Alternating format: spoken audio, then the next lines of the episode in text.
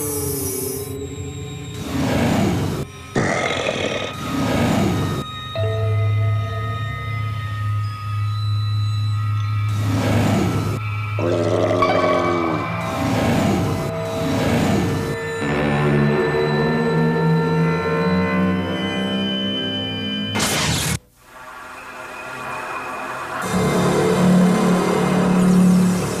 Pastor Mark Finley nos mostra como a derrota pode se transformar em vitória, mesmo que você seja mais que um refém.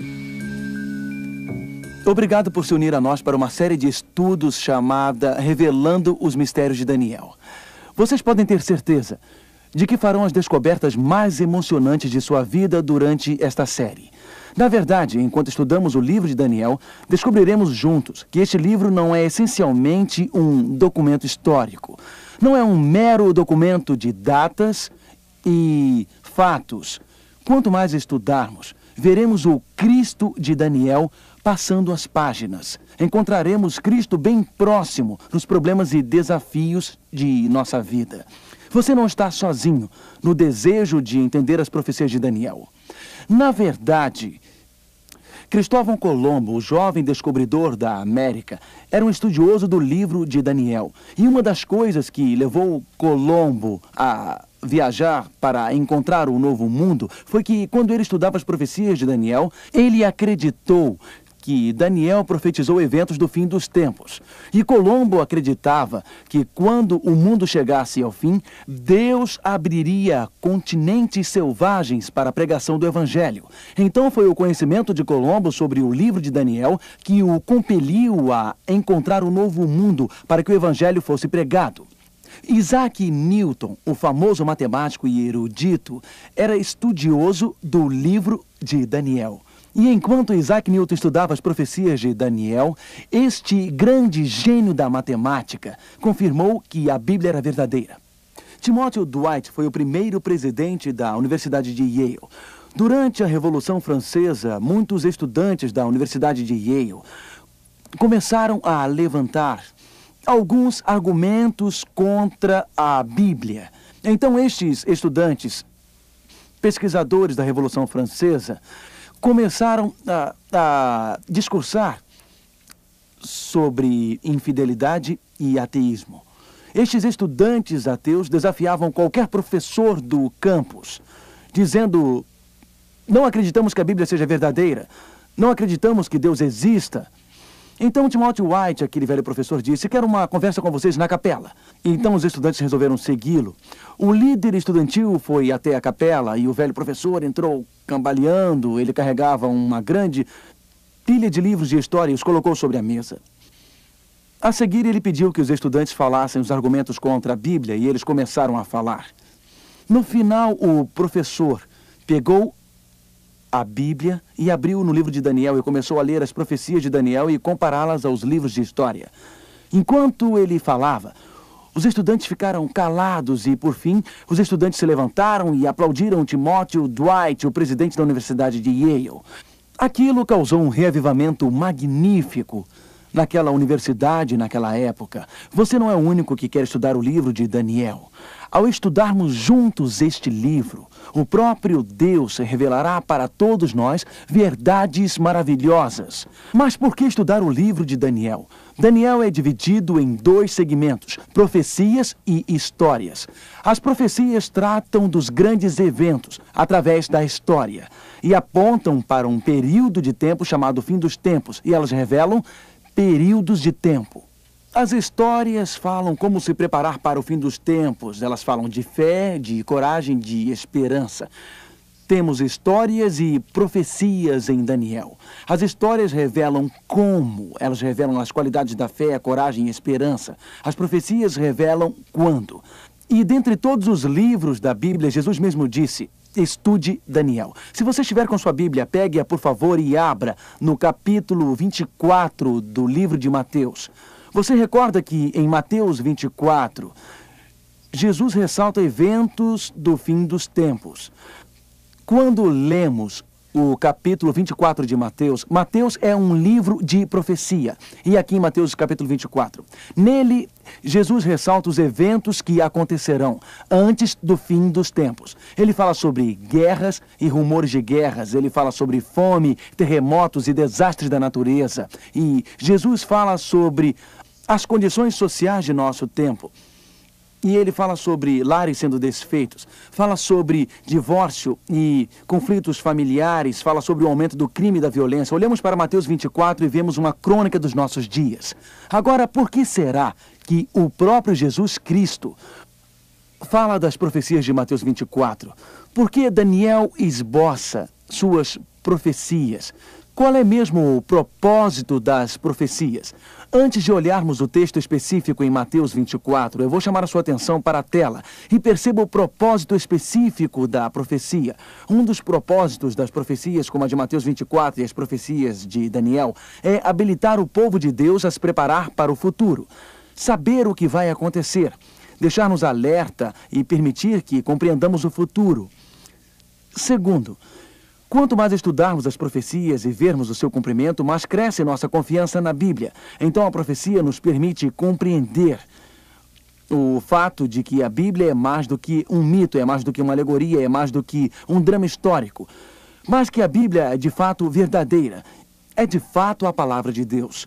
Portanto, qual é o conselho que Jesus deu sobre as profecias de Daniel? Vamos olhar aqui em Mateus 24, verso 15 é, Mateus 24, verso 15. Qual é o conselho de Jesus sobre as profecias de Daniel?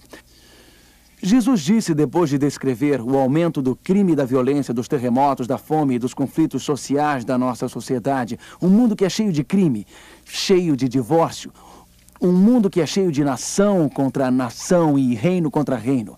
Quando Cristo falou sobre os eventos finais em Mateus 24, 15, ele disse: quando, pois, virdes o abominável da desolação que falou o profeta Daniel, quais são as duas próximas palavras? Daniel o quê? Daniel o quê, senhores? Profeta Daniel, no lugar santo. E, e o que Jesus disse sobre essas profecias de Daniel? Ele disse o quê? Quem fizer o quê? Quem ler o quê mais? Entenda Logo, Jesus disse duas coisas sobre Daniel. Jesus disse: leia a profecia de Daniel e faça o que depois de ter lido? Entendas. Agora, algumas pessoas dizem que Daniel realmente não foi um profeta. Existem muitos historiadores eruditos que acreditam que Daniel não foi um profeta de verdade, que ele simplesmente inventou aquelas suas visões através dos segmentos da sua imaginação. Mas os que eram eruditos críticos perderam a voz hoje, e vocês sabem por quê? Porque as profecias de Daniel têm sido confirmadas historicamente, elas são precisas. Sabem o que os eruditos dizem? Eles dizem que e, e, eles diziam que as profecias de Daniel são místicas e alegóricas, não existem evidências arqueológicas ou históricas que as confirmem. Agora que existe uma abundância de evidências, uma abundância de evidências arqueológicas, agora dizem Daniel não é um profeta, porque suas profecias foram muito precisas. Ele deve ter escrito depois das coisas terem acontecido. Mas o que Jesus disse? Ele disse: quem ler Daniel faz o quê? Não esqueça qual Daniel? o profeta. Se Jesus disse que Daniel foi um profeta, então eu acredito que Daniel foi um profeta. E vocês? Jesus disse: leia e entenda Daniel. Agora, de todos os livros da Bíblia, Jesus disse: leia Daniel. Se Jesus disse: entenda Daniel, acha que Daniel é muito importante? O que você acha? Se Jesus disse para ler, se Jesus disse para entender, então deve ser muito importante. Para quando as profecias de Daniel se aplicam? Qual é a época específica da aplicação das profecias de Daniel? Eu imagino que talvez alguns de vocês tenham pensado que começaríamos lendo vários livros. Quantos de vocês, quando vão comprar um bom livro, leem o último capítulo antes de lerem o primeiro capítulo? Quantos de vocês fazem isso? Bem, eu sei que alguns vão dizer sim e outros vão dizer não. Vocês sabem o que eu faço? Eu sempre abro o índice do livro e leio. E depois eu vou para o último capítulo e dou uma olhada. E se o último capítulo realmente não prende a minha atenção, se eu não gostar do final, por que eu vou gastar algumas horas lendo um livro do qual eu não vou gostar do final? Então, na maioria das vezes, eu olho o último capítulo primeiro. Se você trouxe a sua Bíblia, por favor, abra no livro de Daniel e vamos ler primeiro o último capítulo de Daniel, capítulo 12. Daniel tem 12 capítulos. Os seis primeiros são basicamente histórias e os seis últimos, basicamente, profecias. Olharemos primeiro no último capítulo do maravilhoso livro de Daniel. Agora, se você estiver procurando o livro de Daniel, ele fica após o livro de Ezequiel. Você tem Salmos, Provérbios e mais à frente você tem Ezequiel e depois Daniel. Estamos primeiro olhando o último capítulo do livro de Daniel, Daniel capítulo 12. Para qual período específico de tempo, e o próprio Deus nos diz, se aplicam as profecias de Daniel, Daniel 12, verso 4. Tu, porém, Daniel, encerra as palavras e sela o livro até o quê? Até quando? Até o tempo do fim, verso 6. Um deles disse ao homem vestido de linho que estava sobre as águas do rio: Quando se cumprirão o quê? Estas maravilhas. Verso 8. Eu ouvi, porém não entendi. Então eu disse: Meu senhor, qual será o fim? É, quais as próximas palavras? O fim de quê? Destas coisas. Verso 9. Ele respondeu: Vai, Daniel, porque estas palavras estão encerradas e seladas até o quê? Até o tempo do que? Do fim. Verso 13. Tu, porém, segue o teu caminho até até quando? Ao fim, pois descansarás ao fim dos dias. Agora, quais são as palavras que aparecem ecoando como um glorioso refrão nestes cinco ou seis versos que lemos? Quais são elas? Quais? O fim, o fim, o fim, o fim. Então Jesus disse: leia e faça o quê? Entenda, Daniel. Daniel diz que suas profecias se aplicam a um período de tempo específico. E qual período de tempo é este? Qual é? O fim. Se estamos de fato vivendo no fim dos tempos, um tempo quando conflitos étnicos e tribais estão se proliferando e explodindo, um tempo quando desastres da natureza estão se proliferando por todo o mundo, fome, terremoto, fogo e enchente. Um tempo quando o crime está aumentando e a união da família está se acabando. Um tempo quando não há estabilidade social. Se de fato estamos vivendo no tempo do fim, você percebe porque Jesus disse, leia e entenda? Este livro é vital. De todos os 66 livros da Bíblia, todos eles são importantes, todos são significativos, todos eles são supremos. Mas existe um livro sobre o qual Jesus, o Salvador, Jesus, nosso Senhor, disse: leia isto e entenda isto. Por isso que é tão importante que você, de modo algum, perca nenhuma dessas palestras sobre Daniel. A palestra que você perder pode ser aquela que Deus deseja ministrar para uma necessidade espiritual em sua vida. Também é muito importante falar com seus amigos e convidá-los para assistirem a estas palestras com você. Vamos ao primeiro capítulo do tema de Daniel e tenhamos um vislumbre deste tema. A propósito, o livro que estamos estudando se chama Como Daniel. O que a palavra Daniel significa? O nome Daniel vem de duas palavras. O El no final vem do nome Deus Elohim. Dan era a tribo dos juízes. Então, a interpretação literal de Daniel significa o Deus da justiça e do julgamento. Hoje, quando nós pensamos num juiz, nós imaginamos alguém que vai nos condenar.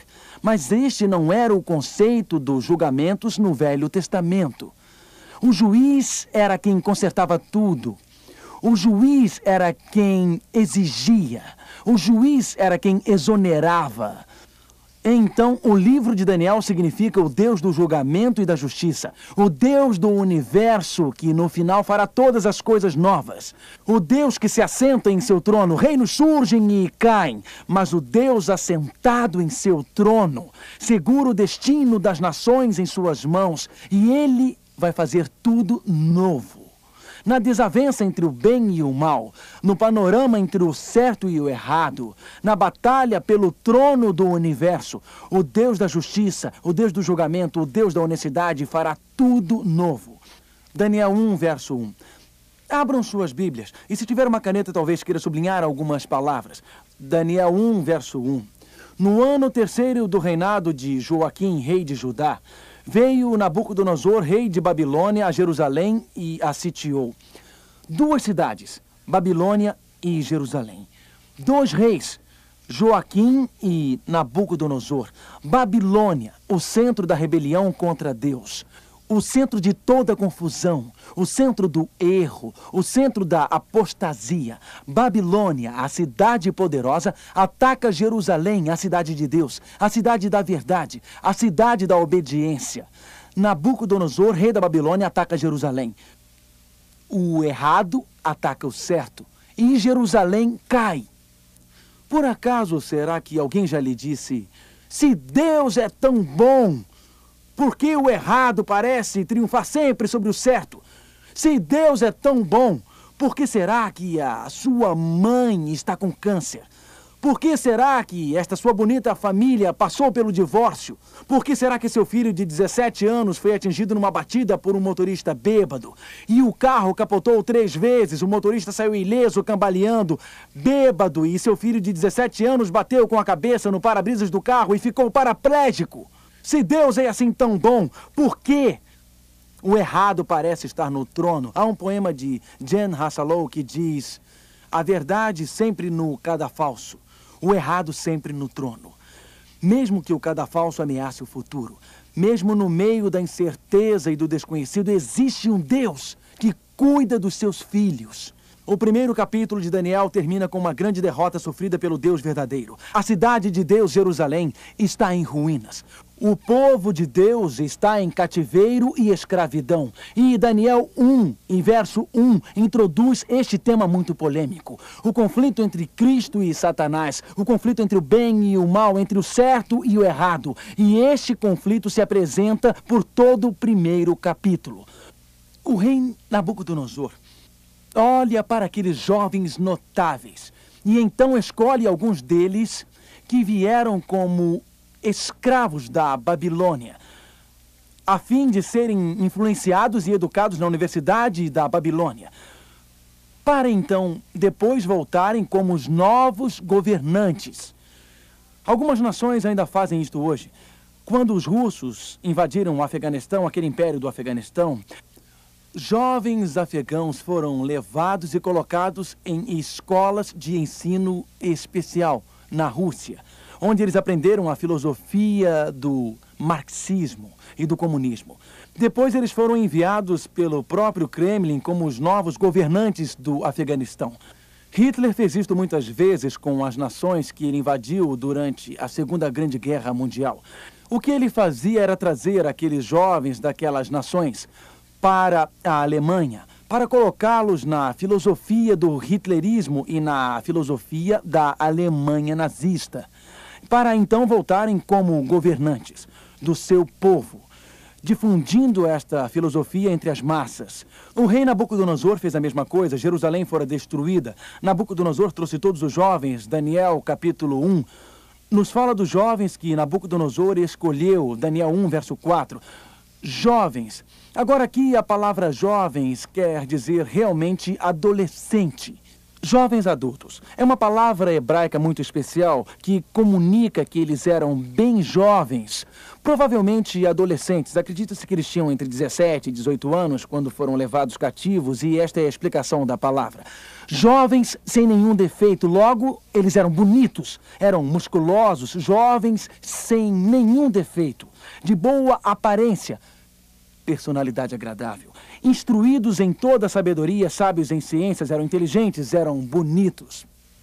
E eram versados no conhecimento. Os jovens mais brilhantes de toda a Jerusalém. E que fossem competentes para assistirem no palácio do rei. E ensinaram a eles a cultura e a língua dos caldeus. O rei determinou-lhes a ração diária das finas iguarias da mesa real e do vinho que ele bebia, e que assim eles fossem mantidos por três anos, ao fim dos quais assistiriam diante do rei. Portanto, eles foram educados em filosofia. Eles aprenderam sobre todo o intelectualismo de Babilônia. Eles aprenderam sobre a religião de Babilônia. E então, para completar este grande processo de lavagem cerebral, o rei tentou mudar o nome deles. Agora, a razão por que o rei queria mudar o nome deles era porque ele queria mudar a identidade deles. Na Bíblia, um nome significa alguma coisa. Jacó, por exemplo. Vocês lembram quando Jacó enganou o pai dele? A palavra Jacó significa enganador. Mas quando Jacó se encontrou com Deus, o nome dele mudou de Jacó para alguém se lembra qual o nome? Jacó para quê? Israel, que significa lutando com Deus e prevalecendo. Então, uma mudança de nome significa uma mudança de caráter. Vocês se lembram de alguém no Novo Testamento cujo nome foi trocado? Quem foi ele? Saulo, o perseguidor, que foi trocado para o quê? Paulo, o discípulo. Logo, uma mudança de nome significa uma mudança de caráter. Nomes na Bíblia significam alguma coisa. Por exemplo, nós já vimos o que o nome Daniel significa. Daniel significa Deus é meu juiz. Então, durante todo o seu cativeiro em Babilônia, durante todo este processo de lavagem cerebral, durante todo o tempo em que o rei tentou influenciar a sua mente, Daniel apenas dizia: Meu nome é Daniel, Deus é meu juiz, Deus está no trono, Deus consertará todas as coisas. E não o rei Nabucodonosor, mas Nabucodonosor tinha de fazer alguma coisa e ele fez, mudou o nome deles. Daniel capítulo 1, verso 6. Entre eles se achavam dos filhos de Judá, Daniel, Ananias, Misael e Azarias. O chefe dos eunucos lhes pôs outros nomes. Pensei que já tinham nomes: Daniel, Ananias, Misael e Azarias. Por que mudar os nomes? Para mudar a identidade deles. Ele deu nomes que correspondiam aos nomes dos deuses pagãos da Babilônia. Verso 7. E o chefe dos eunucos lhes pôs outros nomes. A saber, a Daniel pôs o de Beltzazar. O nome Beltesazar significa o guarda dos tesouros escondidos de Bel. É exatamente isso que significa. Agora, você encontra algo muito interessante aqui em Daniel 1, em verso 2.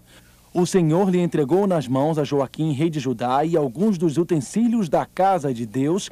A estes levou-os para a terra de Sinear, para a casa do seu Deus, e o pôs na casa do tesouro do seu Deus. Nabucodonosor ordenou a seus soldados para que pegassem o candelabro de ouro e os outros móveis do santuário do templo de Jerusalém e os colocassem no templo pagão. Beum-Marduk era o chefe dos treze deuses da Babilônia. Então o nome de Daniel foi trocado. Deus não é o seu juiz, Jerusalém está em ruínas. Deus não é o seu juiz, Jerusalém está completamente escravizada. Nós temos os vasos sagrados. Nós temos o candelabro. Nós temos os vasos que vocês usavam na adoração israelita. Bel é o responsável por eles agora. E o seu nome é Beltzazar. Você ajuda Bel, o guarda dos tesouros escondidos de Bel. Então, o rei Nabucodonosor disse Ananias. O nome Ananias, o amigo de Daniel, significava O Senhor é bondoso comigo. Agora imaginem só. O pequeno Ananias nasce. A mãe dele está trocando as suas fraldas e diz: Você é Ananias. Ela sussurrava no ouvido: Nunca esqueça que você é Ananias. O Senhor é bondoso comigo. Se eu tiver fartura para comer, o Senhor é bondoso comigo. Se eu estiver na pobreza, o Senhor é bondoso comigo. Se eu estiver em cativeiro na Babilônia, o Senhor é bondoso comigo. Eu acho que aquelas mães eram muito inteligentes. O que você acha? O nome da criança indicava algo no seu caráter. Toda vez que a criança dissesse eu sou Ananias, o Senhor é bondoso comigo. Bom, Nabucodonosor sabia que desta forma não conseguiria nada. Então Nabucodonosor disse: Sadraque, não será mais o Senhor é bondoso comigo, mas inspiração do sol. É o Deus do sol que brilha bondosamente sobre você. E então, de Misael, que significa semelhante a Deus, qual o nome em inglês que se parece com Misael? Michael. Você sabe o que Michael significa? Lembre-se que toda vez que no final tem um EL, é um tributo ao nome de Deus. Então, Michael significa aquele que se parece com Deus, aquele que tem paciência, bondade, amor com o caráter de Deus. Misael, qualidades semelhantes à de Deus. Isto nunca dará certo, disse Nabucodonosor. Então ele disse: Seu nome tem de mudar de Misael para Mesaque, o servo da deusa de Sheba. Então, todos os nomes mudaram de um nome, revelando qualidades do caráter de Deus para as qualidades dos deuses pagãos. Azarias, o Senhor é meu ajudante. Nabucodonosor diz: Adore este ídolo. Ele responde: Azarias, o Senhor é meu ajudante. Você nunca verá o seu pai ou sua mãe novamente, você morrerá em cativeiro. O meu nome é Azarias. O Senhor é meu ajudante. Isto nunca daria certo no reino da Babilônia. Então Nabucodonosor trocou o nome dele de Azarias para Abidenego, o servo de Nebo. A mesa estava posta. A pressão para se conformar era enorme. A sociedade ao redor deles era materialista, voltada para o sexo, moralmente decaída. Uma geração levada pela emoção. E eles estavam sendo forçados e coagidos a se conformarem. Por que você acha que num livro chamado Daniel, Deus começa com uma história e não com uma profecia. Porque Deus sabe que no tempo do fim a sociedade tentará fazer lavagem cerebral com seu povo. O Deus Todo-Poderoso não começa este livro com uma profecia arrasadora, uma profecia mortal que prediz eventos no futuro. Ele começa com um homem que está longe de casa. Um homem cujo coração não está na sociedade. Um homem num país estrangeiro. Um homem que sofre toda a influência para fazer o mal. Às vezes eu converso com jovens e eles dizem, sabe, hoje é quase impossível ser cristão e servir a Deus porque todos na minha escola fazem sexo antes do casamento. Todos estão fazendo. Todos na minha escola estão envolvidos com drogas, todos na minha escola estão envolvidos com bebidas alcoólicas e festas, e com isso tudo é impossível servir a Deus neste ambiente. Bom, eu trabalho numa fábrica onde todo mundo pragueja e diz palavrões, todo mundo conta piadas indecentes. No ambiente onde eu trabalho é impossível servir a Deus. O empresário diz: você não consegue servir a Deus e ser honesto, porque eles dizem: se você quer ser ambicioso, você tem que ser desonesto. Daniel é o exemplo de um homem numa sociedade corrompida e sem Deus, cuja mente poderia ter sido moldada pela sociedade. As Escrituras dizem, Daniel capítulo 1, Daniel 1 e verso 8. Daniel 1 e verso 8. A Escritura diz: E resolveu Daniel firmemente não contaminar-se com as finas iguarias do rei e nem com o vinho que ele bebia. Então pediu Daniel ao chefe dos eunucos que lhe permitisse não contaminar-se. Note, é, Daniel resolveu em seu coração. O que a palavra resolveu significa? A palavra resolveu significa que ele decidiu. A palavra resolveu significa que ele determinou-se. A palavra resolveu significa que ele escolheu. Daniel decidiu em seu coração. Daniel determinou em seu coração. Daniel escolheu no recôndito de sua mente. Na, na Bíblia, o termo coração, no Velho Testamento em particular, é um termo muito especial. O coração é o centro de ambos, o intelecto e a emoção. O centro do processo do pensamento. Provérbios 4, 23 diz: Sobre tudo o que se deve guardar, guarda o teu coração, porque dele procedem as fontes da vida. Provérbios 23, verso 7 diz: Porque como imagina em sua alma, assim ele é, assim ela é. Então a batalha nos últimos dias da história, no fim dos tempos, neste livro sobre o qual Jesus disse: leia e entenda, a batalha não é meramente uma batalha no Oriente Médio. A batalha é uma batalha em sua mente. A batalha é uma batalha em seu intelecto. E o diabo fará todo o possível através da mídia, através da violência pela televisão, através da imoralidade na televisão. Ele fará todo o possível através da cultura para mudar o seu processo de pensamento, para mudar a sua mente. Ele fará todo o possível com a cultura desta sociedade pecadora e sem Deus, voltada para o sexo, para influenciar o processo de pensamento e as mentes, porque a mente é o centro das emoções. Note bem, nós não somos. Não somos apenas grandes animais. A semente da decisão é a vontade, e a vontade é o poder que governa a natureza humana, que domina todas as outras faculdades. A criação dos seres humanos é diferente da criação dos animais. Veja, por exemplo, alguns cientistas da Universidade de Massachusetts há alguns anos estavam fazendo experiências com macacos. E eles notaram que no cérebro dos macacos existe o que eles chamam de centro do prazer. Então esses cientistas pegaram um eletro, inseriram no cérebro daquele macaco. Bom, Aquele eletro foi colocado dentro do centro de prazer no cérebro. Os macacos não têm cérebro anterior, onde está localizada a consciência, a razão e o juízo. Os macacos vivem num nível físico e biológico e não no nível superior de razão ou escolha.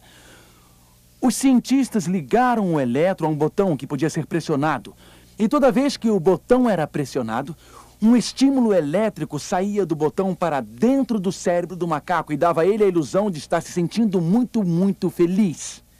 E o macaco se sentia muito bem. Então eles colocaram o macaco numa jaula porque queriam ver quão forte era o impulso do macaco para ser feliz.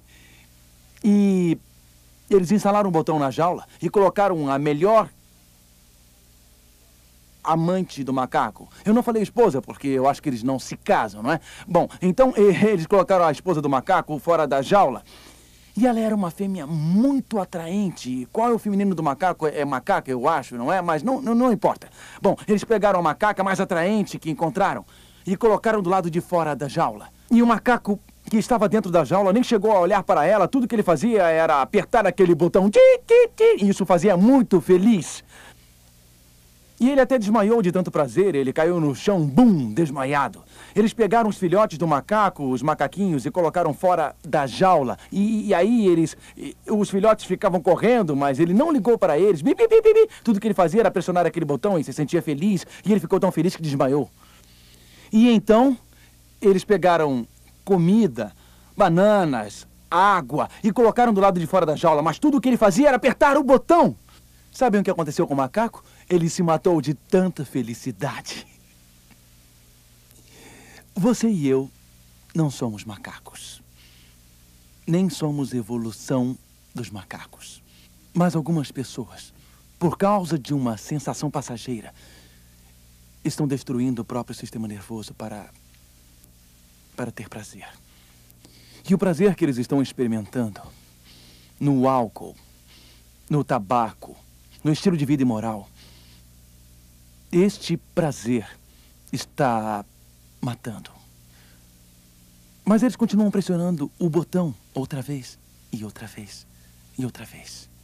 Em Daniel capítulo 1, verso 8, as escrituras dizem que Daniel tomou uma decisão. Daniel não tomou a decisão de simplesmente não fazer. Ele tomou a decisão de fazer alguma coisa. Daniel propôs em seu coração que ele não iria se corromper. E eu oro para que os jovens, todos os adultos e todos os anciões, aqueles de cabelos brancos, tomem a decisão de não se corromperem. Não se corrompa com o que você lê, isto pode poluir a sua mente. Não se corrompa com o que assiste na televisão, isto pode poluir a sua mente. E, madame, entregue seu corpo a Jesus, não se corrompa. Nesses últimos dias da nossa história, Deus está procurando homens e mulheres que tenham uma paixão em seu coração e um desejo em sua vida de obedecê-lo e de não se corromper com as pressões e com a conformidade do mundo em que vivemos. Agora note que para Daniel não se corromper, algo teve que ser retirado. E Daniel nunca iria receber aquilo que Deus queria lhe dar, a não ser que algo fosse retirado. Quando Daniel propôs em seu coração a servir a Deus, Deus propôs em seu coração abençoar Daniel. Então lemos aqui em Daniel capítulo 1, observe os versos 16 e 17, Daniel 1, versos 16 e 17. As escrituras dizem em Daniel 1, verso 16. Com isto, o cozinheiro-chefe tirou deles as finas iguarias e o vinho que eles deviam beber, e lhes dava legumes, isto é, comida vegetariana. Então a Bíblia diz que o cozinheiro-chefe tirou alguma coisa, a não ser que você permita que Deus retire a sua raiva, a não ser que você permita que Deus retire a sua fofoca, a não ser que permita que Deus retire os seus obstáculos. E para Daniel, foi a carne que tinha sido oferecida aos ídolos do rei, porque naquele salão de grandes banquetes havia um grande ídolo. A carne do rei foi oferecida ao ídolo e era parte daquela cerimônia de idolatria. Comer aquela carne. Daniel não comeria carne oferecida aos ídolos, e em segundo lugar, a carne era impura, e sua herança israelita e os valores bíblicos não permitiam que ele participasse. Em terceiro lugar, aquela carne tinha sido escolhida impropriamente não tinha sido escolhida em harmonia com as escrituras ou com os métodos indicados na Bíblia para os filhos de Israel. Daniel sabia que comendo daquela carne, ele estaria participando da idolatria. Portanto, ele não podia comer dela. A Bíblia diz, em Daniel capítulo 1, diz que hum, é, Mesaque tirou a porção de carne e vinho. Então, Mesaque retirou. A não ser que você permita que Deus retire a sua fofoca. A não ser que permita que Deus retire a sua imoralidade. A não ser que permita que Deus retire o seu ciúme. A não ser que permita que Deus retire a sua raiva. A não ser que Ele retire algo. Você não poderá receber as bênçãos do verso 17. Vejamos aqui, verso 17. Ora, a estes quatro jovens, Deus deu o conhecimento e a inteligência em toda cultura e sabedoria para receber as mais ricas bênçãos de Deus em sua vida. Você precisa permitir que ele retire os obstáculos. Existe alguma coisa separando você de Deus neste momento? Existe algum impedimento? Algum obstáculo em sua vida? Como é que eu posso receber as grandiosas bênçãos de Deus? Como eu posso receber toda a abundância que ele separou para mim? Existem três passos. Veja como receber as bênçãos de Deus. Em primeiro, você resolve agradar a Deus. Daniel resolveu agradar a Deus e Deus resolveu abençoar a vida de Daniel. Você resolve agradar a Deus. Você diz em seu coração: Eu não farei nada em minha vida, sabendo conscientemente que desobedeça a Deus. Eu não farei nada em minha vida, sabendo conscientemente que desagrada a Deus. Em segundo lugar, você permite que Deus retire os obstáculos.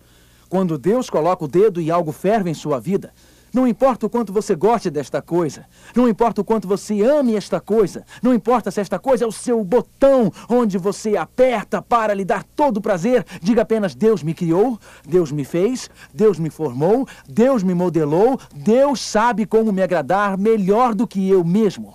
Você acredita nisso? Acredita que Deus sabe como lhe agradar melhor do que você mesmo? E sabe de uma coisa, senhorita? Sabe de uma coisa, senhor? Se você parar de agradar a si mesmo e deixar Deus agradar a você, você será muito mais feliz em sua vida. Muito mesmo. Existem algumas pessoas que passam toda a vida tentando agradar a si mesmas. Passam 20 anos agradando a si mesmas e depois descobrem que estão mais infelizes do que antes. Ah, como eu gostaria que elas estivessem aqui ouvindo esta palestra. Deixe Deus agradar você. Entregue sua vida a Jesus. Permita que Ele retire qualquer obstáculo em sua vida e abra seu coração para receber as mais ricas bênçãos de Deus. O capítulo 1 do livro de Daniel começou com uma grande derrota do Deus verdadeiro. A cidade de Deus, Jerusalém, estava em ruínas. O homem de Deus, Daniel e seus amigos estavam em cativeiro o errado parecia segurar o cetro e assentar-se no trono. Mas agora vamos ao final do livro de Daniel. Daniel, o homem de Deus, decidiu em seu coração servir a Deus. Daniel 1 e verso 20, em toda matéria de sabedoria e de inteligência, sobre o que o rei lhe fez perguntas, os achou dez vezes mais doutos do que todos os magos e encantadores que havia em todo o seu reino. Daniel então passou em todos os testes finais. Ele fez doutorado e era melhor aluno da universidade em PhD. E Daniel, o homem de Deus, resistiu como uma corajosa e robusta testemunha de honestidade e integridade. Agora vamos para o último verso do capítulo 1, verso 21. São palavras cheias de significado, palavras impregnadas com dinamismo. Daniel 1, verso 21. E Daniel continuou até o primeiro ano do rei Ciro. Daniel continuou. Impérios surgem e caem. Babilônia nasce. O líder de Babilônia, Nabucodonosor, governa de 605 a 539 AC. Impérios surgem e caem. Reis ascendem e caem. Reinou Nabucodonosor. Seu filho reinou seu neto e seu bisneto. A Bíblia nos diz que Daniel esteve desde o rei da Babilônia até o rei da Medo-Pérsia. Existem homens e mulheres em nosso mundo hoje que têm apenas um desejo em sua vida: o desejo de servir a Deus. Existem homens e mulheres em nosso mundo hoje que têm uma paixão em seu coração, a de servir a Deus. Eles vão continuar. A Babilônia deste mundo irá entrar em colapso. Cairá como carta de baralho.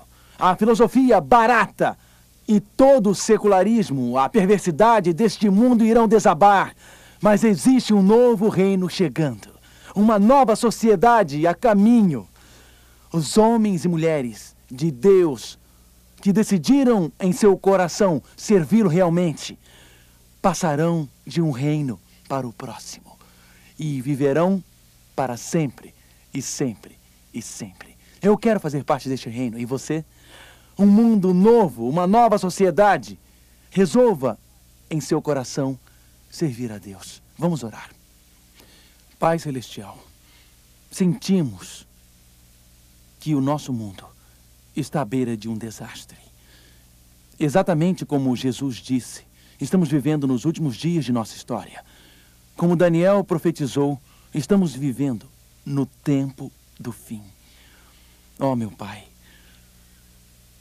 Sabemos que tu deste o poder de escolha, a habilidade de raciocinar. Não somos animais, não somos macacos, supridos meramente com prazer. Ó Senhor, coloque em nosso coração o desejo de te servir e que façamos a escolha de ter o propósito em nosso coração de servir a Deus. Tu podes transformar a tristeza de nossa vida em vitórias maravilhosas. Em nome de Jesus. Amém. Um dos mistérios básicos da vida é onde procurar por direção. Enfrentando uma decisão nos negócios, um pedido de casamento, uma mudança de carreira, em qual conselho você pode confiar? Mark Finley responde esta pergunta em nossa próxima apresentação: Os Videntes contra o Profeta.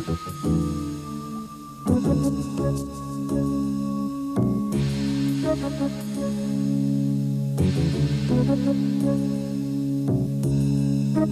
you.